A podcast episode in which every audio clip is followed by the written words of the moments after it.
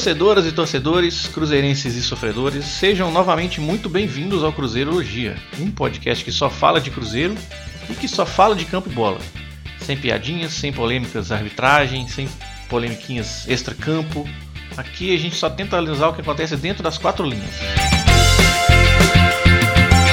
Chegando com o episódio número 66 e é curioso que 6 é um número cabalístico para o Cruzeiro, né? Por razões óbvias aí que todo mundo já sabe o que, que é, mas no episódio 66 a gente vai falar de um mês em que o Cruzeiro não perdeu, uma coisa inimaginável até pouco tempo atrás, né? O Cruzeiro passou o mês de outubro inteiro sem ser derrotado.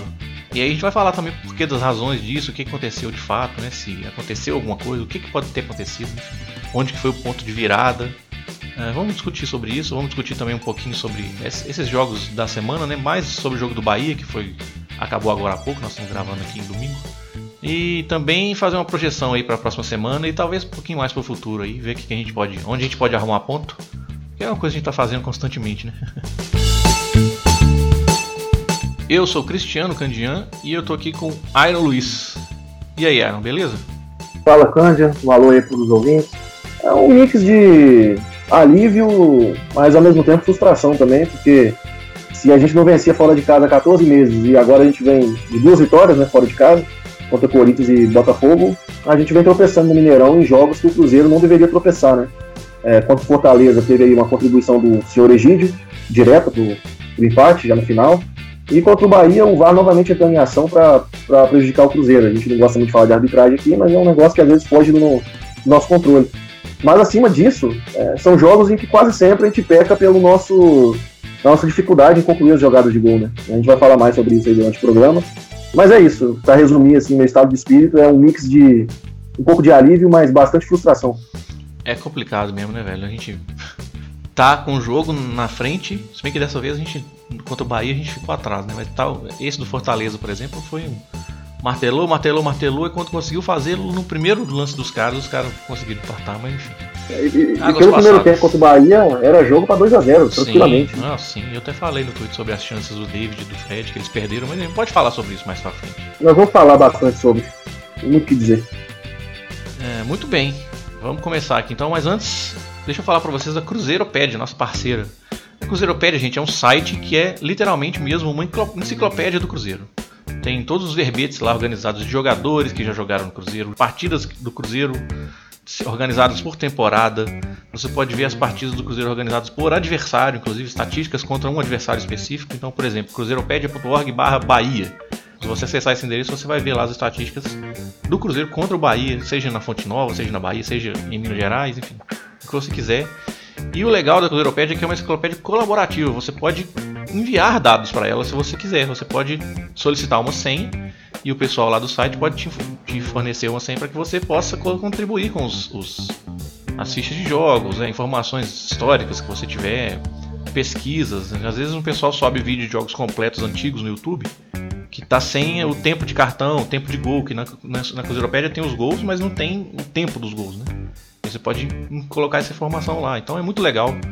Acessem aí cruzeiropedia.org, nosso grande parceiro aí do Cruzeirologia. E consumam bastante o conteúdo deles, que é bem legal esse conteúdo. Muito bem, vamos começar aqui com o episódio número 66 do Cruzeirologia.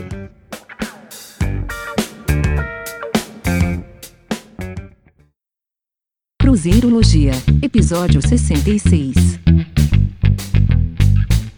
Bom, cara, pra gente não perder a tradição aqui, eu só queria falar uns pitaquinhos aqui sobre o futebol feminino, que afinal de contas, é, nesse domingo, o Cruzeiro teve o jogo que, na minha visão, foi o jogo mais difícil da primeira fase, e já seria, era esperado que fosse isso mesmo, que foi contra o América, que é um time que já está aí há muito tempo no futebol feminino, muito tempo, 4, 5 anos, mas atual tricampeão mineiro.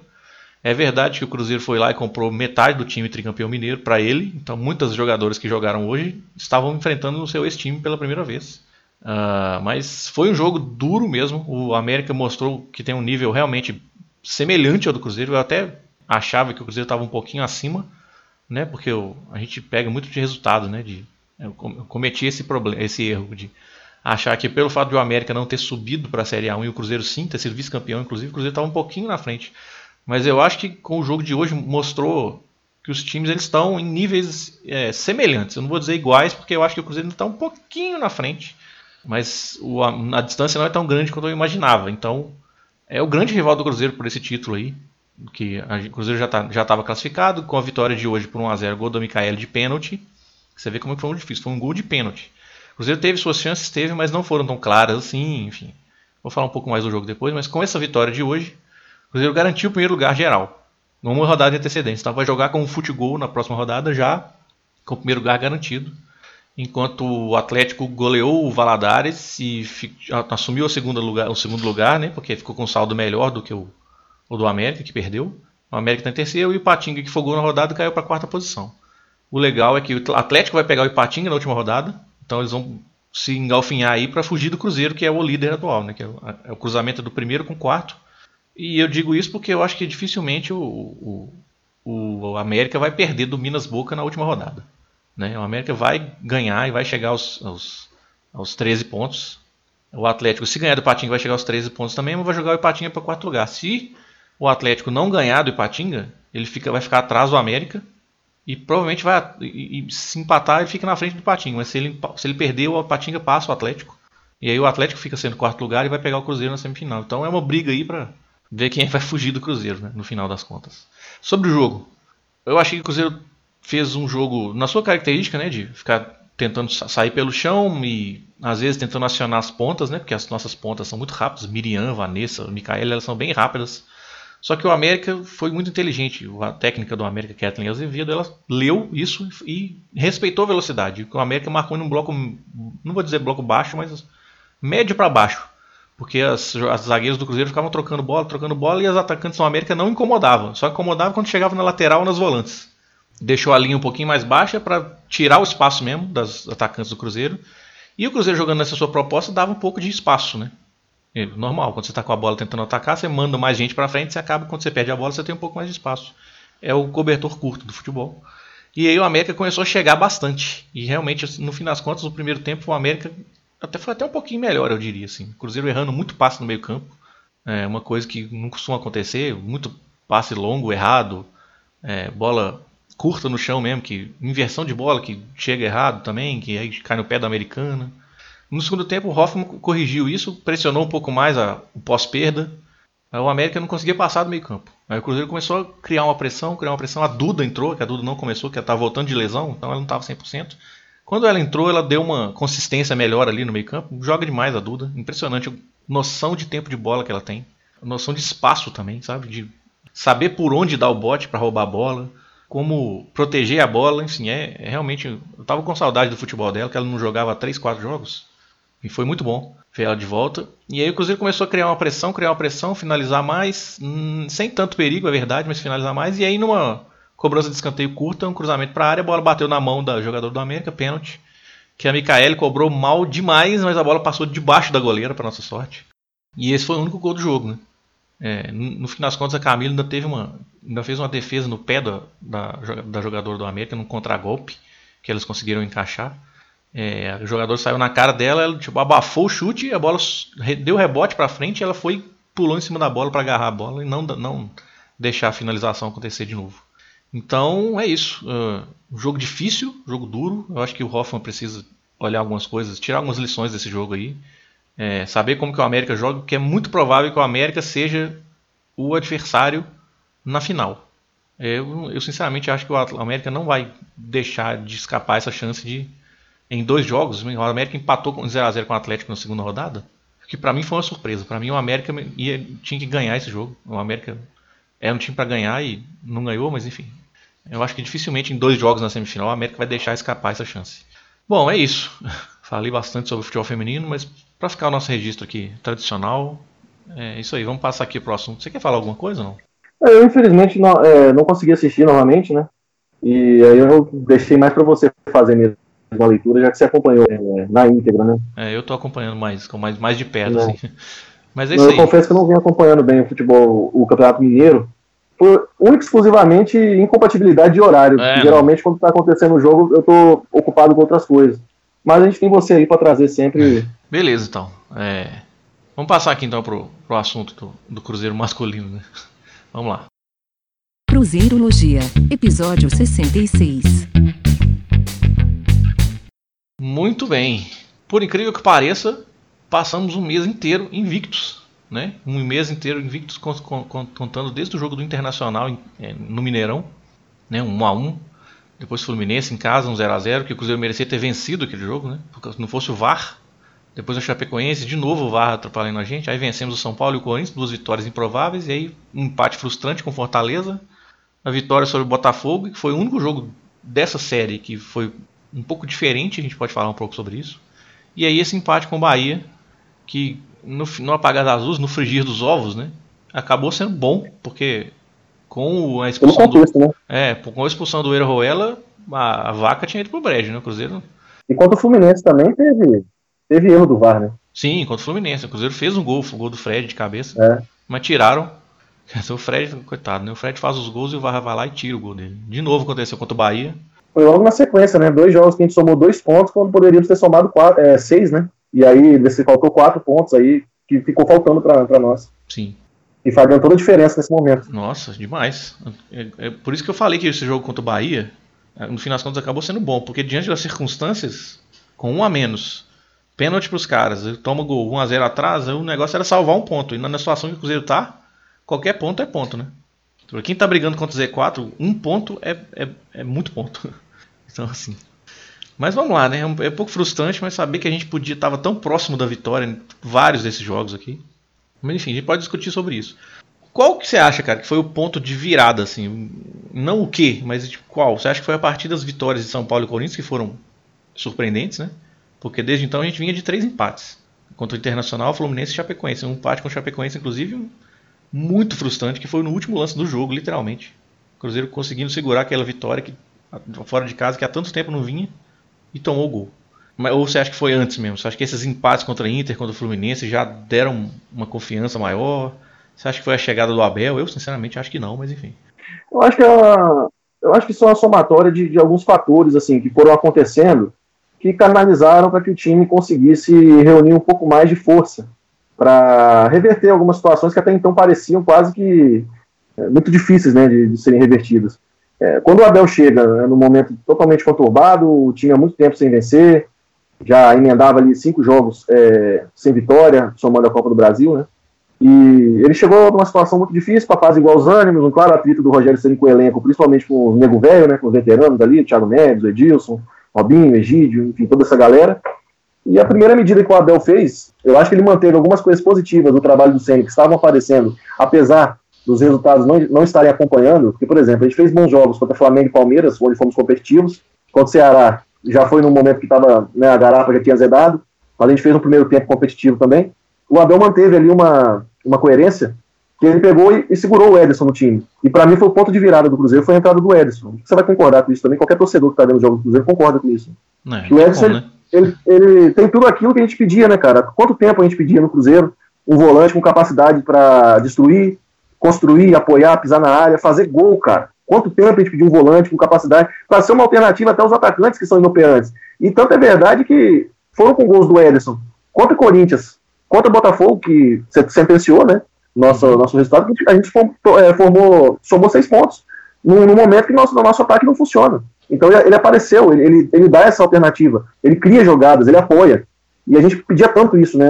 E o Ederson tem essa capacidade é, de controlar a bola, de digitar o ritmo, de aparecer para o ataque, uma também curiosidade, desarmar. cara, uma curiosidade que você lembra antes do, do, do, Ederson, qual foi o último gol de volante que o Cruzeiro fez? Ariel Cabral, Lucas Romero, Henrique, eu não me lembro. Cara, eu lembro, de um, eu, eu, lembro de um gol do Lucas Silva contra o Racing, mas no ano passado, mas não, não deve ter sido só isso. Não é possível, não é possível. Vai falando mas, aí que você sabe que é Cruzeiropédia pra, pra é, saber. Sinceramente, sinceramente eu não me lembro, mas assim, é, ele trouxe essa, essa qualidade e a gente bateu cabeça o ano inteiro, né? Na, qual seria a dupla de volantes ideal? Tentou, testou o Lucas Romero e o, e o Henrique com o Mano, querendo que o Lucas Romero fosse esse volante de mais chegada, mas não, não aconteceu. É, Henrique Cabral, aquela lentidão que não conseguia mais acompanhar os adversários. É, tentou o Jadson também, mas o Jadson é esforçado, mas bastante limitado tecnicamente. É isso. O, o Jadson foi o autor do único gol de volante do Cruzeiro na ah, temporada. Foi contra, o, Lara, foi contra o Deportivo Lara, né? Ah, eu lembro, verdade. Enfim, é, eu acho que um dos métodos do Abel foi esse, manter o, manter o Edson no time, que foi o Senna que trouxe ele numa, numa, numa formação diferente, que era um 4-1-4-1 com, com o Edson ao lado do Robinho. O Abel voltou para o 4-2-3-1, a plataforma inicial, e, e trouxe o Robinho para o lado direito. E a outra coisa que o Abel trouxe foi a, uma trégua né, com, com os veteranos. Ele trouxe o. Ele conseguiu unir um pouco mais o time para junto dele. E não dá para negar também que ele pegou uma sequência de tabela razoavelmente mais fácil do que o Rogério Senna enfrentou, porque o Rogério Senna já pegou de cara. É, teve o Internacional pela Copa do Brasil, ele teve o Santos, é, pegou o CSA e o Vasco, que são, foram adversários um pouco mais acessíveis, digamos assim, ele somou é, 4 pontos de 6. E ele teve uma sequência muito ingrata, né? Ele pegou o Internacional, Grêmio, Palmeiras e Flamengo, no momento todos esses times estavam muito bem. Talvez o Palmeiras um pouco mais ali oscilando, mas o Mano tinha acabado de chegar, ele tinha ganhado um jogo, e a gente sabe da qualidade do Palmeiras, né? E aí o Abel chegou, tendo que apagar um incêndio, a gente perdeu pro Goiás ali com uma atuação decisiva do VAR também, é, com o time falhando, emocionalmente debilitado. É, contra o Internacional, a gente fez um jogo aguerrido, conseguimos o um empate, que no, um momento era ruim, mas não perdemos. Contra o Fluminense, jogamos, perdemos muitas chances. É, no, no, início do jogo, eu lembro claramente de uma chance clara do, do Sassá, que ele conseguiu perder ali, e, e, teve outros, outros momentos também, mas fizemos o gol mal anulado pelo VAR, de forma absurda. É, quanto ao Chapecoense, nem preciso falar aqui, né? É, acho que todo, todo mundo vai lembrar de como o Cruzeiro como o Cruzeiro empilhou chance de gol naquele jogo, principalmente com o senhor Fred, foram pelo menos duas. E aí no final do jogo a gente foi punido também novamente com erro do VAR, e o Abel até lembrou bem hoje que o juiz tinha dado 4 minutos de acréscimo naquele jogo e o gol da Chape saiu aos 50. Enfim. É, e aí veio o ponto de virada, e o que acontece, né? Olha que coisa curiosa. Que o Abel também dá para dizer que ele teve um pouco de sorte nisso. Porque a gente pegou um São Paulo ainda irregular com o Fernando Diniz, que fora de casa ainda não vinha fazendo grandes jogos, né? é um time que não está marcando muitos gols, apesar de ter ganhado da Chape agora de 3 a 0 mas é um time que fora de casa vem bem irregular. E a gente conseguiu ganhar do São Paulo, uma forma inacreditável, né? Porque no ano de 2019, o ano mais bizarro da história do Cruzeiro, a gente fez 4 pontos de 6 contra o São Paulo. Eu acho que a última vez que isso aconteceu foi em 2003, que o Cruzeiro ganhou do São Paulo no Morumbi e no Mineirão. Depois disso a gente não tinha feito esse tanto de pontos contra o São Paulo, mas ganhamos, aproveitamos um, um, um jogo muito ruim de São Paulo e o Corinthians também que, que tão conturbado que três jogos depois é, desse contra nós, o Carilho acabou de ser demitido, né? Depois do derrota do Flamengo de 4 a 1 então nós, nós aproveitamos o momento ruim dessas equipes e ganhamos os jogos, os jogos improváveis. Nenhum Cruzeirense esperava é, ganhar esses jogos. E o Everson apareceu muito bem, principalmente contra o Corinthians, mas contra o São Paulo também ele fez um grande jogo, talvez foi um dos melhores em campo. E aí veio o jogo contra o Fortaleza, onde, novamente, o time peca demais na, no acabamento das jogadas, no último passe. O Egídio acabou entregando ali um gol no final do jogo, de forma é. terrível, né? É, e, enquanto o Botafogo, dá para dizer que foi o pior jogo, assim, a, sob o comando do Abel, né? onde o time fez um gol na, com o Kaká, saiu na frente, fenômeno esse menino, né? Não é novidade, pelo menos para quem me acompanha e ouve o Cruzeiro gente sempre falou muito bem dele. É um menino muito rápido, muito técnico, ele tem uma impulsão enorme, tranquilo. Enfim, é, é, é jogador para time grande mesmo, resumindo. Só que aí o Cruzeiro chamou demais o Botafogo pro, pro próprio campo, né? E o Botafogo ameaçou alguns momentos. Só que o Botafogo é muito limitado. E nós conseguimos ali aquele famoso sou, soubemos sofrer e ganhamos o jogo ali. E hoje, contra o Bahia, para finalizar minha fala, já está muito estendida, é, dá para falar que é o mesmo roteiro do jogo contra o Fortaleza. O time cria as melhores oportunidades. Fizemos o primeiro tempo, onde tivemos duas chances claríssimas na pequena área, com David e com Fred, de forma inacreditável. Eles perderam, a gente poderia ter ido para o intervalo com 2 a 0 tranquilo. E aí, logo no, no início do, do, segundo tempo, a gente perde o, o Orejuela expulso num lance, num lance questionável do VAR, porque minutos antes o David sofreu um impedimento que o VAR nem chamou o, o árbitro, um absurdo, né? É, ao, ao nosso favor, curiosamente. E aí, logo depois, sai o gol do, do, do Bahia de pênalti, Fernandão aproveita. E aí o Abel vai pro tudo ou nada, né? Ele acaba colocando ali o Sassá, tira o David, e logo depois ele coloca o Ezequiel também na, na vaga do Marquinhos Gabriel. O Ezequiel que entrou muito bem, eu gostei da, da, da partida dele. E, e, aí o Sassá acha o gol né, pra gente. E aí, como você falou, no, no frigir dos ovos, pela, pelo contexto do, que a partida se desenhou, o, o empate foi, foi bom pra gente, foi um resultado bom. É, mas pelo primeiro tempo que o Cruzeiro fez, dava pra gente ter ganhado o jogo. E novamente esbarramos na, nas limitações, né? E aí a gente vai adentrar em alguns assuntos aí que são pertinentes, né, cara? É, é incrível isso, cara. É um, é um déjà vu, né? A gente, tipo assim, a gente vê o Cruzeiro perdendo gol. Eu, eu até comentei com você antes da gente entrar aqui no ar. A gente vê o Cruzeiro perder gol, perder gol, perder gol. A gente, eu já imaginei, tipo assim, uma hora o Bahia vai chegar e vai fazer um gol e o Cruzeiro vai perder esse jogo. Porque o time que fica perdendo. É a famosa, famosa frase antiga do futebol, né? Quem não faz, toma. E é isso mesmo, cara. O Cruzeiro só tem dificuldade porque ele tá penando para fazer gol. É só por isso. Porque se, é, se, se, se você faz dois, três gols, você vai tomar um gol, beleza, você ganha o jogo. Mas não, com essa dificuldade toda de. A gente chega, o Cruzeiro tem chegada, mas não tem acabamento bom, né? Chega na área com facilidade. Se eu tô gostando, você citou o Ederson. Eu tô gostando do Ederson não só porque ele tem se chegado na área, mas é porque ele também facilita muito a saída de bola. É uma coisa que pouca gente nota. Exato. Mas ele, a movimentação dele para ser opção de passe para os zagueiros e laterais, entendeu? Que é uma coisa que. E toque simples, né, cara? É, São toques simples, sim. mas que dinamiza, dinamiza o jogo. Ele já toca girando já. E ele é, tem também uma coisa que eu reparei que ele tem também, ele tem muita boa proteção de bola, ele sabe esconder a bola. Muita, tinha um, teve alguns lances que ele recebia bola já, já dentro da área praticamente, do, pelo lado.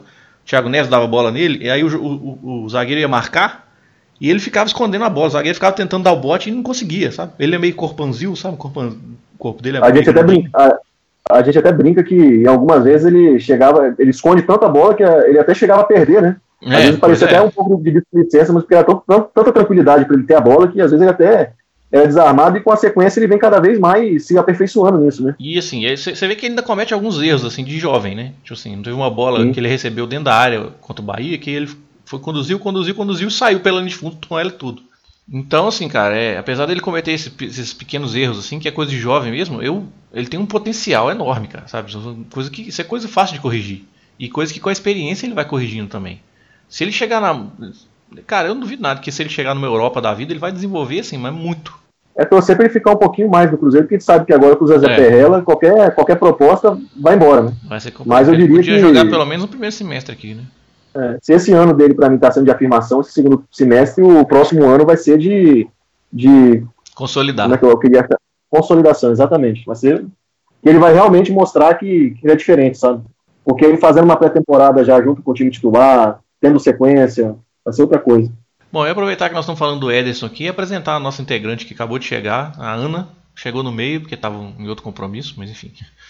Eu disse aproveitando que a gente está falando do Ederson, porque né, estamos falando aqui de uma fã declarada do Ederson, não é isso, Ana? Tudo bem? Não, com certeza, tudo bem. É, que bom já chegar, já, fa já falando do Ederson, né, que é um, para mim, do, do, elenco atual, tirando o Fábio Henrique, assim, ele é meu jogador preferido, assim, né, não é ídolo, mas é, é um cara que entrou e conseguiu fazer o futebol do Henrique crescer. Inclusive, no, o Iron já escreveu sobre isso várias vezes no, no blog, no Twitter dele é, é um jogador que caiu como uma luva naquele meio campo, né? A gente até estava comentando que quando o Lucas Romero saiu, é, ele saiu logo depois do Lucas Silva, então a gente ficou naquilo, ah, quem que vai ser, porque o Cabral não, e Henrique não dá, e a resposta para essa pergunta estava dentro da nossa casa, na Toca 1, né, o jogador que subiu, só que o Mano Menezes não era utilizado, então não dava para a gente confiar, né, num atleta, a gente até chegou a comentar até aqui no podcast, falar, ah, tem o Ederson, mas a gente não sabe, né? Não tem como é. saber como o jogador vai, vai reagir.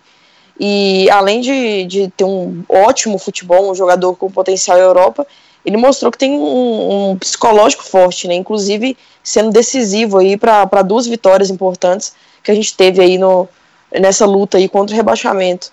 E legal demais, né? Até por ser da base, é muito bom a gente ver atletas que sobem da Toca 1, né? Porque com o Mano, durante os três anos dele aqui, ele não era muito adepto a utilizar, ele nunca desenvolveu um jovem aqui. Acabou que o pessoal falava assim: ah, mas não usa, deve ser porque a base é ruim. É, tanto que uma vez que o Ederson entrou, até contra o Botafogo, no primeiro turno, ele perdeu um gol cara a cara. Não sei se vocês vão lembrar disso. Lembro. Depois disso, ele foi bastante crucificado né, pela torcida. E aí começaram a justificar, tá vendo? Por isso que o Mano não usa a base. Então é legal ele ter dado essa volta por cima e ter pegado a titularidade aí, porque para mim é Ederson e mais dessa. É para vocês verem que coisa curiosa. Durante todo 2018, se juntar todos os minutos que os garotos da base atuaram com o Mano Menezes, lançando garotos, né? Não, excluindo o Murilo, o Raniel, os que já estavam no. Uh, os que subiram mesmo da base. Somou 282 minutos de garotos sendo utilizados em 2018, vindos, vindos direto da, da Toca 1. Só o Ederson, esse ano, ele já tem 1.849 minutos uhum. em campo. Não preciso falar mais nada. É, né? não preciso falar mais nada. É, Ana, antes de você chegar, eu e o Iron, a gente estava aqui. Nosso assunto geral era tipo o mês invicto do Cruzeiro, né? A gente passou um mês inteiro sem perder, outubro. Que é uma coisa que há um mês atrás era inimaginável, né? Quem, olha, quem olhasse para aquela crise toda do Rogério Senna, a volta do Itair Machado, enfim, eu acho que isso é, inclusive Iron, acho que isso é uma coisa que a gente pode discutir depois. Se a saída do Itair Machado também é um fator, mas, mas enfim, deixar a palavra. Eu, eu, não, não, discutir não, é que eu tenho convicção nisso, é. então invicto dele que ele foi embora. Exatamente. É, contra fatos não argumentos, né? É. é, então é isso, nosso papo era esse. Nós, a gente estava discutindo aqui o que que, o que que foi de fato determinante, se é que foi uma soma de fatores, enfim. Qual inclusive, é a sua opinião? Faltou citar isso, viu, Câmbio? É. Faltou citar isso, inclusive. Do Itaí, né? É. É. E aí eu queria saber a sua opinião, cara. O que, que você acha a respeito disso? Que, qual que você acha que foi o fator de virada? Se foi um só, se foi vários? Se as vitórias contra São Paulo e Corinthians, que foram vitórias altamente improváveis, deram uma, a confiança que o time precisava? Porque se a gente pensar bem, antes de passar a palavra para vocês, se a gente pensar bem, o Cruzeiro jogou bem a maioria desses jogos, né? Contra o Fluminense merecia vencer, contra o Chapecoense perdeu um caminhão de gol, mas e tomou gol no final, foi altamente frustrante, mas se pensava em merecimento, questão de chance criada, o Cruzeiro mereceu. Contra o São Paulo, contra o Corinthians, Sim. foi um jogo mais disputado, mas enfim. Pegamos o Corinthians embaixo. Contra o Fortaleza, o Cruzeiro amassou o Fortaleza, fez um gol e entregou um gol logo em seguida. Só contra o Botafogo é que foi diferente. E aí, o que, que você acha dessa, dessa sequência toda aí? Eu ia até comentar, né, que com o Abel, assim, eu não acho ele um, um, ótimo treinador, mas eu acho ele melhor que o Mano Menezes, por exemplo. Não era o treinador que eu queria, nem que eu quero para ano que vem. Só que eu, eu tenho críticas a fazer, mas também tenho, tenho elogios, assim, até que o, ofensivamente o Cruzeiro tem produzido mais. O, eu não sei, eu, a minha crítica defensiva o, time do Abel, o Cruzeiro do Abel, eu não sei se passa pela confiança, né? Porque tem muitos erros defensivos que eu não sei se é falta de treino ou se é juntada junto a isso o, a falta de confiança. Né? O gol que a gente tomou é, contra, contra Fortaleza, Fortaleza, pelo amor de Deus, né? Então não dá para saber. Mas eu acredito que, assim, não, não é um trabalho ruim que ele vem fazendo. Eu esperava menos, digamos assim, do, do Abel. Né? Mas aí junto também que o elenco parece gostar dele, que ele tem aquele estilo paisão mesmo, que, né, que todos os jogadores gostam, que ele protege o elenco. Me irrita um pouco isso, que eu acho que é até é. exagero, mas o mês é bom. Tivemos duas vitórias gigantes contra São Paulo e Corinthians, acho que isso aí foi determinante, mas também tivemos aqueles empates doídos, né? Que é contra o Fortaleza, contra o Bahia, antes do Abel, né, contra o CSA, também, que eram pontos ali que deram pra gente conseguir os, os três pontos. Mas que bom que nós conseguimos ganhar dos improváveis, né? Que eram vitórias improváveis que ninguém contava, que é contra o Corinthians na Arena e contra o São Paulo que está no G4 no Mineirão, porque a gente sabe do histórico. Mas o, é importante, qualquer ponto nessa, nessa, nessa época é importante, mas o que me deixa um pouco com raiva é que quando fala assim, não, agora vamos sair de vez da briga lá ali de baixo, mas aí o Cruzeiro empata, enfim, isso aí, isso aí me mata. E me, outra crítica ao Abel também é a insistência com, com Fred e Thiago Neves, mas com certeza já falaram disso aí antes de não, mim. Esse não, esse era o próximo, inclusive é o próximo não. assunto. O próximo assunto são as nossas cornetas em relação a todo mas mundo. Mas é uma coisa, mas é uma coisa que não dá para negar também é que o Cruzeiro é um time irregular, é um time limitado.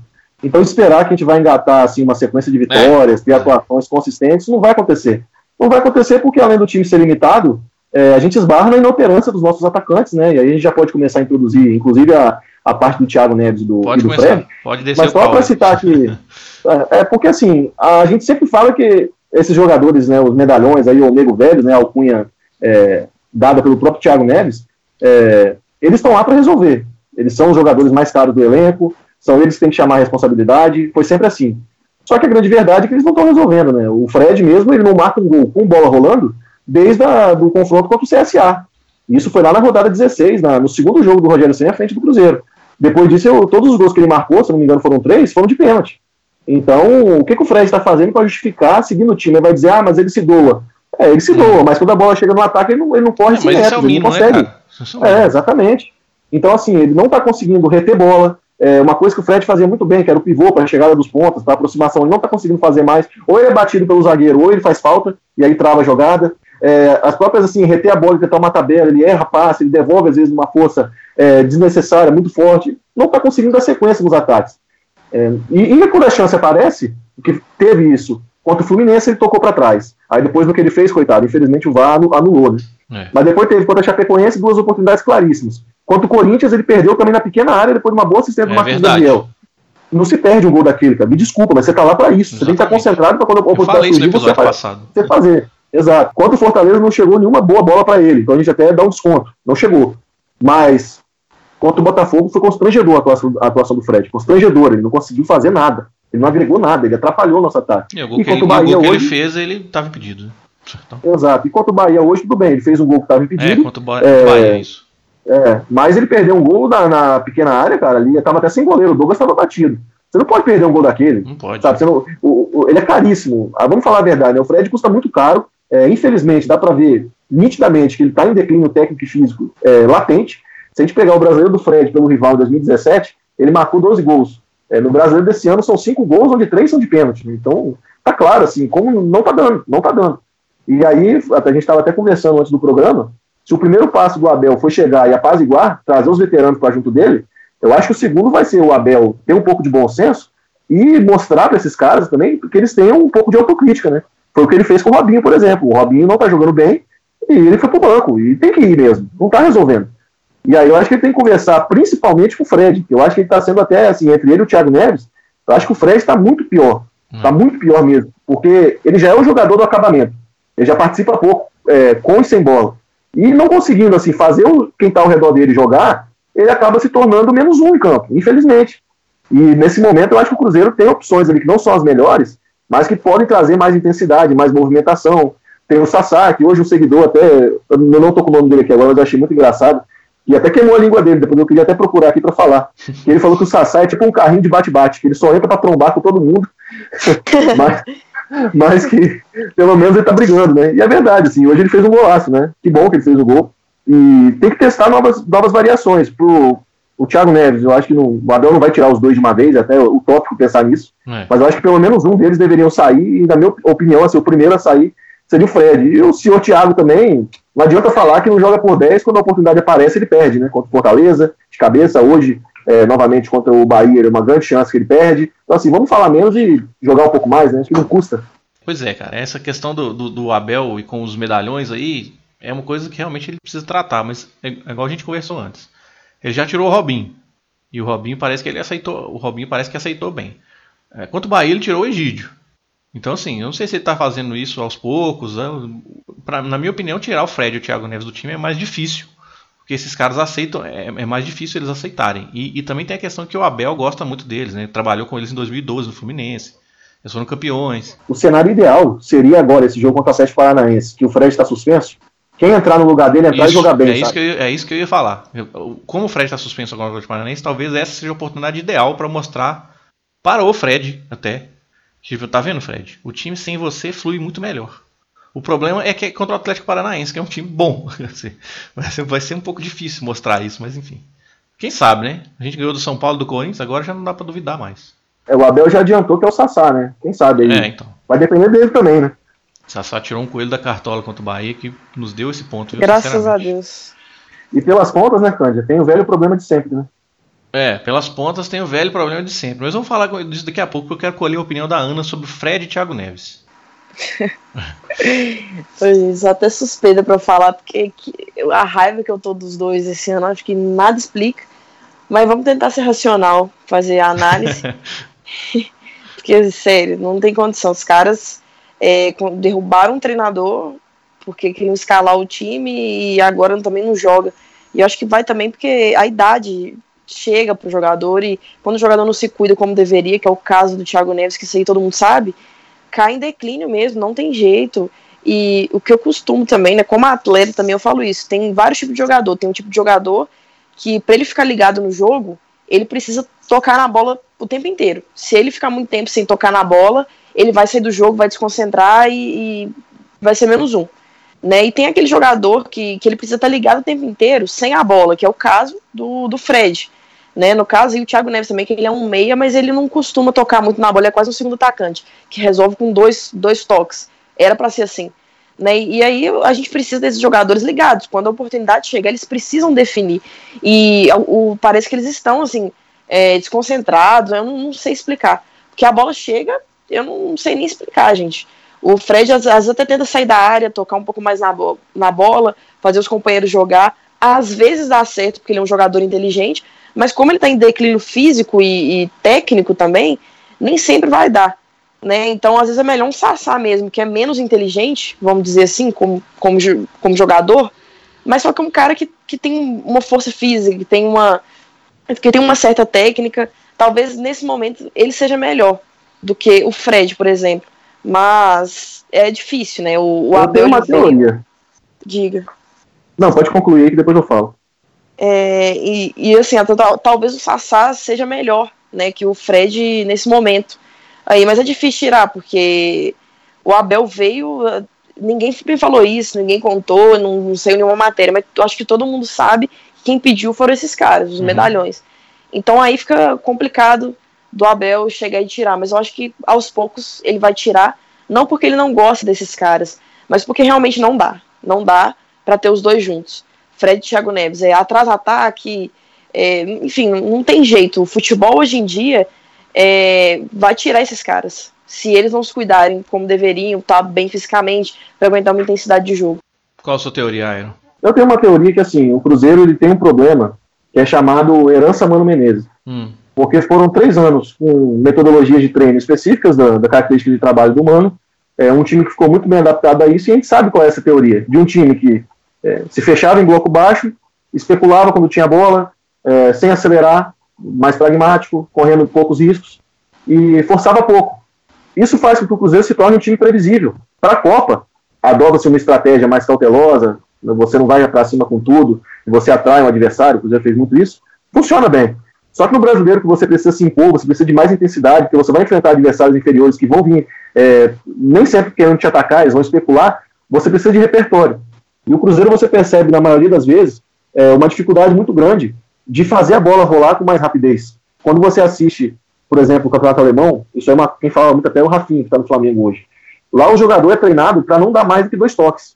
Isso é sempre. O jogador não pode dar mais do que dois toques na bola. Velocidade de circulação que- da bola. é, né? A não ser que assim, é algo muito específico, que ele tenha espaço, que ele possa carregar um pouco mais, ou ele recebe a bola na defesa e tá com o campo todo aberto de visão, ele pode ter um pouco mais de, de tempo, mas assim, passou do meio campo, é dois toques.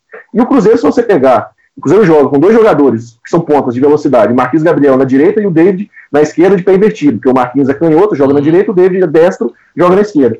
A, a, a intenção do Abel, quando, quando coloca eles lá, ele já disse isso, é aproveitar o chute de média longa distância do Marquinhos Gabriel ou o cruzamento dele pro David entrar fazendo facão. É, eu só acho que isso é meio sem lógica, porque você pega um tá sem a, ma- marcar gol há 37 jogos, e o outro tá sem marcar gol há 30. É. Então, assim, será que eu. A 31, se eu não me engano, um negócio assim. Será que é a opção mais inteligente? Ou seria melhor você posicionar os dois para fazer uma, uma jogada de linha de fundo, e aí deixando o Marquinhos Gabriel, que é canhoto, na esquerda e o David, que é destro, na direita? Por que eu falo isso? Porque quando você joga, com- como o Cruzeiro é, joga, ele, às vezes demora muito para tocar. O jogador pega a bola no meio-campo, você vê do outro lado o espaço livre, um lateral podendo ultrapassar, ou o próprio ponta naquele, naquele local, e a bola demora a chegar. Quando a bola chega, já tem um marcador próximo. E o David é um, é um cara de atacar o espaço, gente já falou isso diversas vezes aqui. Ele é um jogador para atacar o espaço um contra um. Se ele recebe a bola e ele já está marcado por outro jogador, ele vai tocar para trás. E o Marquinhos Gabriel é a mesma coisa. São jogadores que precisam de espaço, precisam de tempo para raciocinar e ir para cima do jogador. São verticais. E o Cruzeiro cadencia muito. Isso é uma herança do Mano ainda. Então você tem volantes que o Ederson, ele tem mais chegada, mas ele não é um volante propriamente é, de inverter bola. E você tem o Henrique, que é um volante de muita cobertura e toque curto. Ele não é o cara de fazer aquele passe de ruptura, de tirar a bola da zona de pressão inverter o lado do campo, ele não faz isso. É, então o Cruzeiro fica travado nessa situação, porque torna-se um time muito lento e às vezes previsível. Demora a pegar o adversário numa situação de um contra um, por exemplo, um ponta com o lateral, e isso acaba prejudicando o nosso jogo. A gente fica limitado nessa questão. Hoje mesmo, várias vezes, é, até pela, pela, pela do Abel de usar pontas de pé trocado, o Marquinhos Gabriel pegava a bola e chegava na linha de fundo. Quando o Orejuela ultrapassava, beleza, tinha uma opção. Só que no lado esquerdo aconteceu até aquilo que eu tuitei um pouco antes. E com o Dodô, ele não é um lateral de chegar na linha de fundo igual o Egídio. O Dodô é um lateral mais técnico, que trabalha por dentro, e ele tem sim um bom cruzamento, mas ele cruza da intermediária. Hoje o Dodô não chegou na linha de fundo para cruzar. E o David também estava funilando para dentro. Então ficava o jogo muito preso é, da esquerda para dentro e só tinha profundidade na direita. Então fica previsível. Você conseguiu entender o que eu falei? Vocês entenderam? Sim, sim. Não, então, eu, eu tava pensando aqui no que, que eu ia falar, porque assim, você falou algumas coisas que me dá. A conclusão que eu chego é que é a, é a consequência de ficar trocando de treinador, né? O Cruzeiro hoje é meio que um Frankenstein, né? Exato. O Cruzeiro mesmo, porque ele tem essa questão da circulação lenta de bola do mano, né? Que é passa de segurança sempre, não arrisca muito, né? Os, os jogadores arriscam um pouco, então a bola sempre demora para girar. A bola chega do lado direito, ela tem que passar no zagueiro, no outro zagueiro, no outro volante, no, no volante, aí para chegar no outro lateral, aí o outro E o Mano já fez todo meia, o né? balanço. É, então. E o Mano usava um meia na direita e um atacante. Ele nunca usou dois atacantes. E eu acho que um dos erros, talvez, do Rogério também foi esse, chegar querendo acelerar demais, né? As mudanças. Pois talvez é. ele quis trazer uma. E aí ele acabou atropelando alguns processos que geraram todo o conflito, né? Mas, então, é, ele, ele, ele que implantou isso, né? Eu lembro que eu, que eu cornetava isso já do ponta de pé trocado desde o Rogério Senna já, antes do Abel É. chegar. É, Então, exato, assim, a gente falava Isso é, isso é uma coisa que o Rogério fez, que o Abel manteve, mas o Rogério também foi o responsável por introduzir o Ederson no time. Então, Exato. sim, você tem a, a circulação lenta de bola do Mano, você tem o Ederson e os pontas de pé invertido do, do, do, do Rogério Ceni e tem a insistência com o David, Fred, Thiago Neves do Abel. Então, assim, é um time que ele tem ele não tem um, uma linha única de trabalho, vamos dizer assim. Ele tem não, várias vale coisas loucas que... dentro, tudo junto, né? E vale dizer também que o Rogério fez, fez isso também naquela época, porque ele estava utilizando o Pedro Rocha como falso 9. Né? É, o Pedro Rocha é um atacante por dentro, e aí eu acho que ele tentava. Ele nessa, gostava nessa muito de, de velocidade, de... mobilidade e intensidade é. na frente, né? Que é exatamente isso que falta, eu acho. Isso. E, e também na, no time do Rogério, os pontas vêm para dentro e os laterais abrem. O Cruzeiro atacava sempre os laterais muito abertos. Isso. É verdade. O que, o que não acontece nesse time do Abel, né? O que Nem sempre. É, é, é, eu até acho o seguinte, que é curioso, porque para mim o que falta nesse, no ataque do Cruzeiro é um pouco mais de mobilidade, um pouco mais de intensidade. O Fred não vai dar intensidade. Você, você pode se você reparar o Fred, se você reparar o Fred, ele até faz uma pressão no zagueiro, mas ele não dá um calor no zagueiro para o zagueiro quebrar tá. a bola, porque ele não consegue mais, ele não tem mais condição física para isso. Ele não tem essa característica de velocidade. Fred não é o cara que corre, né? É o acabamento, né, cara? E aí tem, é, o cara de acabamento. Então ele não pode viver só de ficar fazendo pivô. Que, que nem isso mais ele está fazendo. Então tá prejudicando o time. Porque defensivamente é, não contribui, né? Ele fica lá na frente para esperar a bola mesmo, rebatida. Uh, não faz pressão alta, como deveria, porque ele não tem condição física para fazer pressão alta. E na hora de reter a bola, que seria uma função dele, que ele receberia receber essa bola rebatida da defesa, o estourão, botar no chão, esperar o time chegar, ou então tocar de lado para alguém que está vindo, ele não está conseguindo mais, ele não está conseguindo nem brigar pela primeira bola mais, nem a segunda bola. Ele está conseguindo direcionar. Então ele está sendo um menos um, cara. Ele só se pagaria no time se ele estivesse fazendo gol. Que é o que você citou aí. Que ele não, tá, não fez o gol contra o Corinthians, que ele tem que fazer. Aquele, aquele tipo de lance ali, o camisa 9, eu até falei isso no episódio passado. O camisa 9, você espera dele é fazer aquele gol, e ele não fez. Na realidade, sim, o Fred está em campo hoje justamente para colocar a bola para dentro, porque outra coisa é, ele não ué. consegue.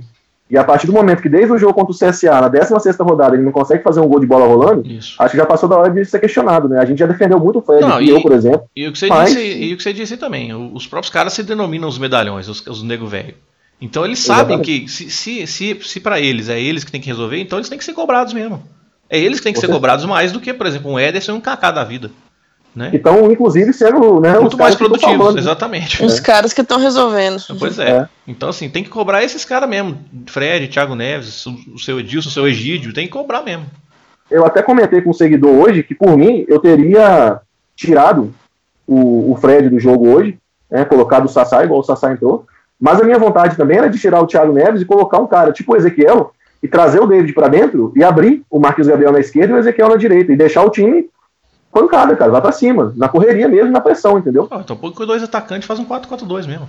Não precisa ter é, um meio central. Assim, é, porque o David ele, ele tem uma, uma força física, ele consegue Sim, trabalhar ali por dentro. Ele consegue trabalhar por dentro, mas, prendendo a última linha, né? Então, mas eu é, também coisa lá, que vai, eu... vai, que vai que ele no, no, meio ali do bololô ele consegue fazer um gol, né? é. né? Eu lembro, cara, que ano passado a gente chegou a comentar um pouquinho, já que tá falando do David, que teve uma fase que o Mano Menezes foi fazer uma, uma, uma, cirurgia em São Paulo, que aí o Sidney Lobo começou a fazer umas mudanças no time. Não sei se você lembra disso. Foi. E uma das mudanças que ele fez foi colocar o Fred e o David juntos no meio. Como dois atacantes. Que eu até lembro que eu falei que um complementava o outro, porque um é um jogador de ataque de espaço e o outro é um jogador de, de, de referência, de prender bola. E foi uma fase razoável do David ali. Ele chegou a fazer gol contra o Corinthians, eu acho, não foi? Foi. Foi. Não, pois é. Por que não testa isso, né? Enfim. Ele começou Exato. o ano assim também, o Mano, utilizando ele. É, não sei, acho que foi início desse ano mesmo, que ele, do lado do Fred, fez o gol de cabeça mesmo, no né? Mineiro.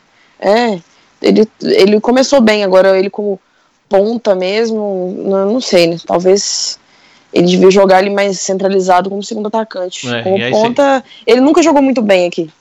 É, porque é aquela história que o Abel falou, que ele, o Abel tá esperando essa jogada dos dois, que é tipo, cortar para dentro e bater. O Marquinhos Gabriel tentou fazer isso uma vez contra o Bahia, a bola bateu na zaga. O David tentou fazer isso uma vez contra o Bahia e a bola foi um chute fraquíssimo que a bola morreu na mão do Douglas. Eu só queria fazer uma pergunta pro Abel. Eu falo, Abel, por que, você insiste de jogadores de Petrocado insistindo nessa questão de finalização deles cortando para dentro, sendo que um não marca 37 jogos e o outro não marca 31? É só essa pergunta que eu fazer para ele. Sabe o que eu acho engraçado, cara? Que assim, uma simples mudança de lado dos dois, eu acho que vai potencializar tanto um quanto o outro, que eles vão começar a dar mais assistências, né? Que Contra o Corinthians, quem deu passe pro Fred, pro gol é, que ele perdeu? Exatamente, o Martins Gabriel, que tava jogando hoje, lado esquerdo no, naquele jogo. No gol impedido, quem cruzou pro Fred? No gol impedido hoje contra o Bahia? Não tem jeito, velho. É, é ver o jogo que você percebe. E, e, aí você consegue, com essa inversão de lado, você colocar os pontos de pé certo, vamos dizer assim, Eu acho que você pode potencializar o Fred. O Fred vai começar a receber mais bolas. Assim, ah, ele vai perder, pode perder gol, pode, mas se ele receber mais bolas, fatalmente ele vai entrar, vai fazer uma, né? Não é possível também. O Washington, o Washington Coração Valente, aquele antigo centroavante, ele tinha uma teoria de que ele precisava de três chances para marcar um. É. Se você tem uma só no jogo todo, você pode perder ela. Agora, se chega três para ser quatro, você guarda uma, pô, entendeu? E, e, eu acho que potencializa muito se, se você colocar um ponto de pé certo, que ele vai para o fundo e cruza para trás. E se a gente for justo, apesar do impedimento ali, na segunda oportunidade ele teria colocado é, pro gol, né? Pois é. Vamos, vamos ter justos aí, então. Tem, então, porque tem tudo isso, entendeu? Então, por exemplo, olha só pra você ver. Sem trocar o time, só trocando de lado, você consegue potencializar três jogadores. Quer dizer, os dois pontas, que podem, vão começar a criar muita coisa, né? E aí, tem mais uma coisa que eu acabei de pensar aqui. Se a gente tem o Ederson, que tá jogando bem, pisando, aparecendo muito na área, ele pode ser esse cara, o alvo desse cruzamento rasteiro para o ponta que tá cruzando a bola. Não precisa ser necessariamente o Fred, entendeu? Às vezes ele tá chegando de trás ali para bater, que foi o que o Ariel Cabral fez com o Botafogo, né? Apesar de que tinha. É, era, ele pega era... bem na bola. Então, então, olha aí, mais um alvo. Não tem justificativa, sabe? Vou Será deixar o Fred ali. Deixa... Será que ele ouve a gente? Acho que ele não sabe ouvir, não. talvez, ah, talvez alguém ouça e passe para ele, né, cara? Tem muita gente da imprensa que ouve a gente, uhum. cara. Eu, eu sei. É. A gente tem uma influência aí, mas enfim. Bacana. É, bom, e aí para finalizar o programa, que já estamos aqui com mais de 50 minutos, eu acho. Que na edição eu não sei se fica com 50 não, mas enfim. Que, vamos fazer aqui uma projeção aí para essa semana. A gente sabe que assim, eu não quero. Nós vamos enganar ninguém, né, gente? Quanto ao Atlético Paranaense, a gente não vai ter o Henrique. Aliás, só para complementar, falei do Henrique aqui, acabei de falar do Henrique, então eu quero falar sobre isso também. Como que o Ederson melhorou o futebol do Henrique? A Ana até falou sobre isso. Porque aquela história, aquele, aquele, aquele, aquela tentativa do Mano de fazer o Henrique jogar com o Lucas Romero, sendo que os dois eram primeiro e segundo ao mesmo tempo, não funcionou. E aí quando você coloca um cara que tem intensidade para cobrir espaço, como o Ederson, ajudando o Henrique, o Henrique vira um primeiro volante excelente, ele vira um primeiro volante ótimo. Apesar de que contra o Bahia ele errou uns passos no final do jogo, que eu fiquei muito bravo com ele. Ali eu acho que foi muito questão do nervosismo também, viu, é. cara? Dava pra ver assim, a ansiedade latente assim, nos ah, jogadores. Cara, mas e... o Henrique não pode ficar nervoso. Não pode, não pode. O Henrique é experiente, pode, pô. Mas enfim, de qualquer forma, no, no, no, olhando em linhas gerais, o Henrique, como o Henrique subiu de produção com o Ederson do lado dele. E, porque agora ele tem um papel específico. Você é primeiro volante, Henrique. Agora você está aqui, você vai ficar protegendo a zaga, você vai marcar o meio adversário, você vai fazer fazendo cobertura de lateral e deixa o Ederson ir. Que aí o Ederson, aí o Henrique não precisa ir mais, entendeu? Ele fica ali. Ele tranquilo. tem uma leitura de jogo muito boa, né? Então ele consegue antecipar muitos lances. Então ele protege muito bem a zaga. Então, e se você deixa ele, se você deixa ele fazendo só isso, aí ele melhora muito o futebol dele. Se você mandar ele ir para o ataque, por exemplo, que uma coisa que o Mano fazia de vez em quando, não, vai, não funciona. Então, assim, e deixa o Ederson ir. E aí o Ederson, e com isso o Ederson tem liberdade para ir também. Então, assim, é uma dupla de volantes que está funcionando bem. Por enquanto. Minha preocupação, minha preocupação quanto ao Atlético Paranaense é que eles estão naquela, naquele nirvana, né? De, é isso. Não ter obrigação nenhuma no campeonato. Então eles podem jogar leves, livres, leves, soltos. E tem outra questão. O Cruzeiro teve eles, um pouco disso em 2017, né?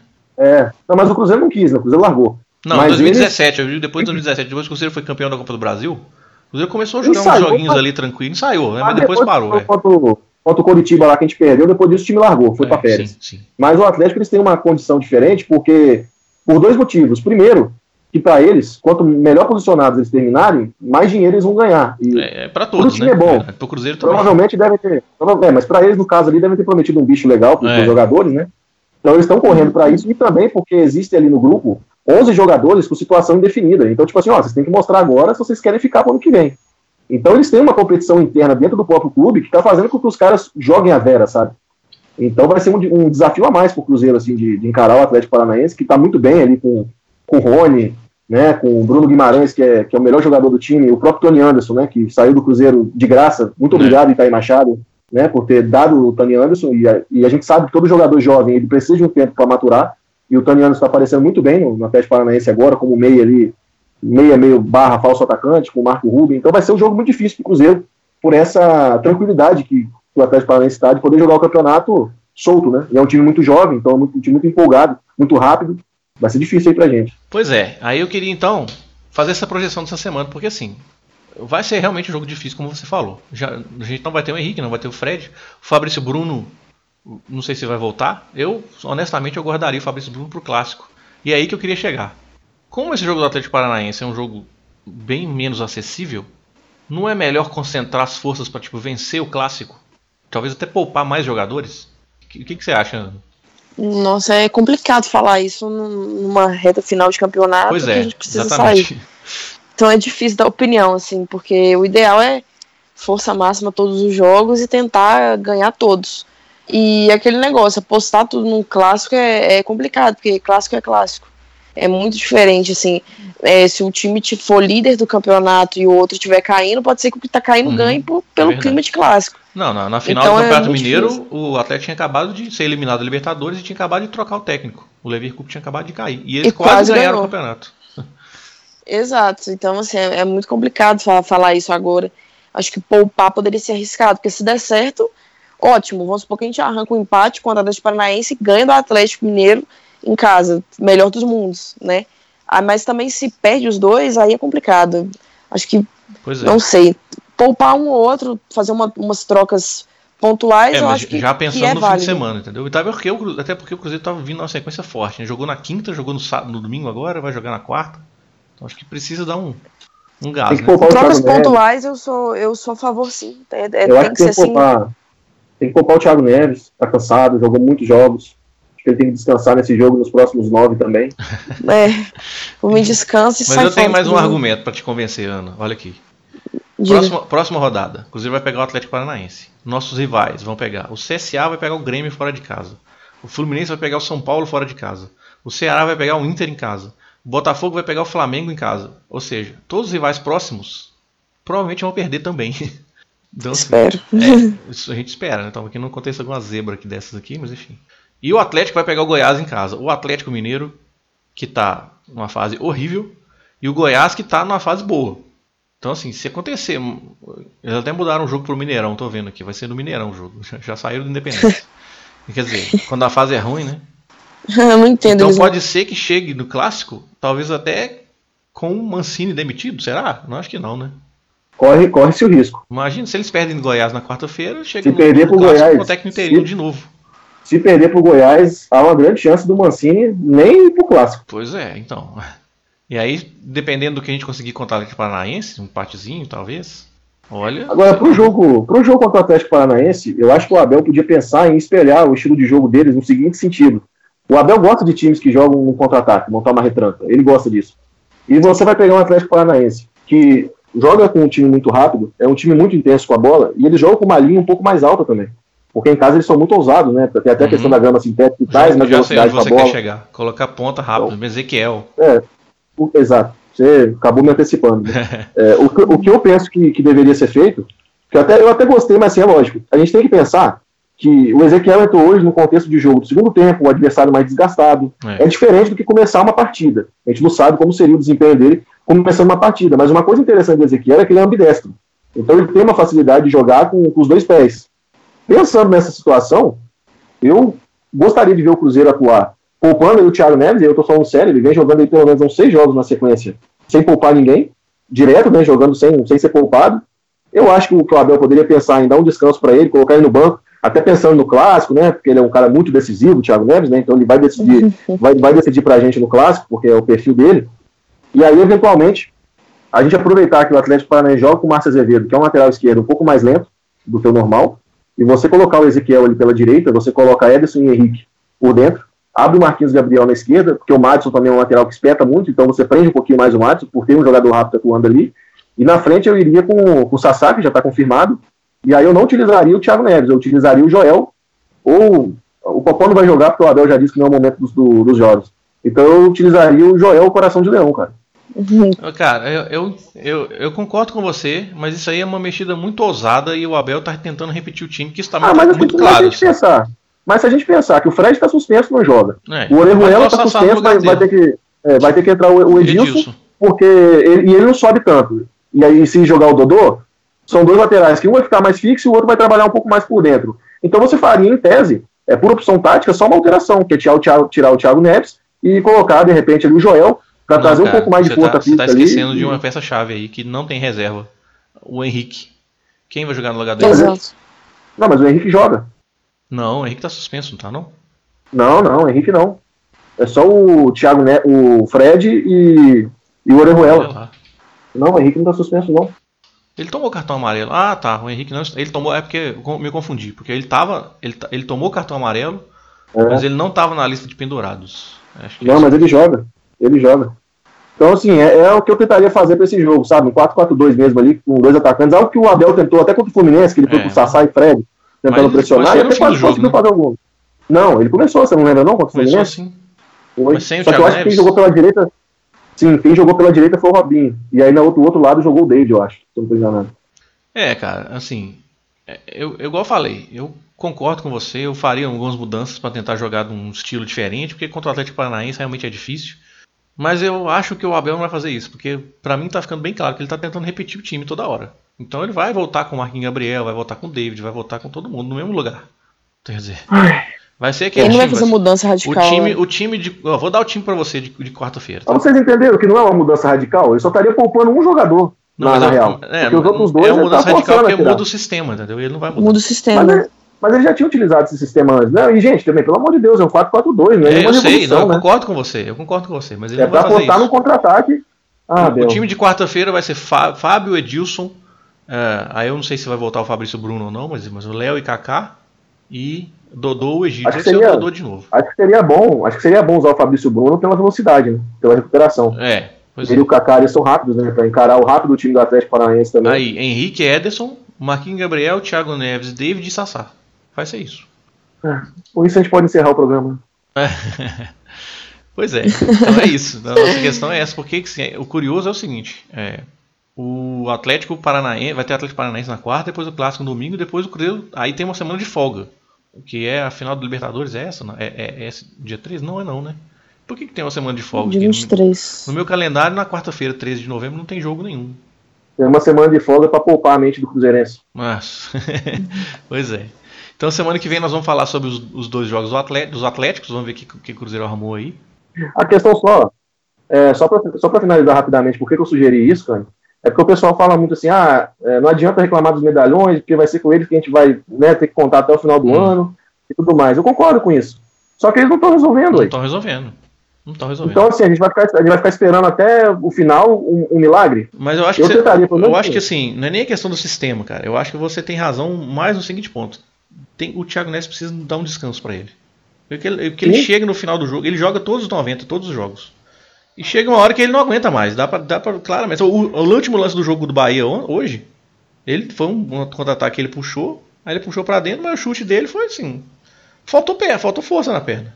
E você concorda comigo que num campo igual no Atlético Paranaense, que a bola corre pra caramba, que é alta intensidade, não era melhor é. apostar nos mais jovens que tem essa característica? Correndo o risco então de, che chegar ali. com ele morto pro clássico, né? Exato, cara. Você bota ali dois atacantes que são rápidos. O próprio o Joel não é tão rápido, mas ele é forte. E no Marítimo ele jogava nesse sistema do 4-4-2, então não, não seria novidade para ele. O Joel Jogar é rápido, do lado mas ele é mais rápido que o Fred. Ele é mais rápido que o Fred, ele é combativo. então, você aumenta é a, a quantidade de jogadores chegando na entrada da área e você tem dois pontas rápidos. Você teria o Marquinhos Gabriel jogando na dele, o Ezequiel jogando na direita, que ele também faz bem por ali, uhum. e você apostava nessas transições rápidas. Eu acho que é básico isso, né? Pensando no, no contexto do jogo, pensando no adversário que joga com laterais que, que apoiam muito, volantes que chegam muito e pontas que estão sempre pisando na área, você rouba a bola ali, liga um contra-ataque você está com o campo todo à disposição. Aí quem vai puxar esse, esse contra-ataque é o Thiago Neves. Nem se ele chamar o Uber, é. ele consegue, cara. pois é, isso é complicado mesmo. Inclusive foi uma coisa que aconteceu quando o Botafogo, né? Quando o Botafogo não exatamente, tinha ninguém pra puxar exatamente. o contra Por isso que o Cruzeiro tomou aquela pressão ali. Mas, quantas, vezes, gente, quantas vezes você viu a gente errando passes em contra-ataque, né? É, passes exatamente. Bom, é isso, né? Acho que por hoje chega. Esse foi então o nosso episódio número 66 do Cruzeirologia. Eu espero que vocês tenham curtido esse papo. Nós estamos em todas as plataformas de podcast. Nós estamos no Google Podcasts, nós estamos no Apple Podcasts, no Spotify. Esses links todos estão lá no nosso site, o cruzeirologia.com.br, que também tem o link do nosso feed para que você possa usar no seu aplicativo escutador de podcasts preferido no seu tablet, no seu celular, enfim, o que você quiser. Nosso Twitter oficial é o arroba Cruzeirologia. Eu sou Cristiano Candian, arroba Candian. Eu sou o Iron Luiz, arroba Iron Underline Fall, FA2Ls. Eu sou a Ana, arroba Reality Diva com W. E é isso aí. Semana que vem a gente volta para mais um episódio do Cruzeirologia. É, se não, se vocês não se encontrarem de novo, né? Igual na semana passada. cerveja. Pô, foi, um negócio, foi, foi um negócio totalmente inesperado. A, a Ana tava fazendo treinamento aqui da empresa dela. É. E aí ela vem pra cá e não, e não me avisa, não. Aí na hora que eu vi ela em Camboriú, eu falei, você tá aqui não fala nada comigo, não? Ela falou, ah, você mora em Vitória. Eu falei, não, pô, eu moro em Nova Venécia. Eu, lógico que eu moro, que eu moro em Vitória, pô. conseguiram juntar dois terços do, do nosso podcast, mas um dia nós vamos juntar nós três pra tomar uma cerveja ainda. Pô, nós vamos postar. Com certeza. Ah, beleza então, pessoal. É isso aí. Valeu. Valeu, Iron. Valeu, Ana. Valeu, um abraço a todos.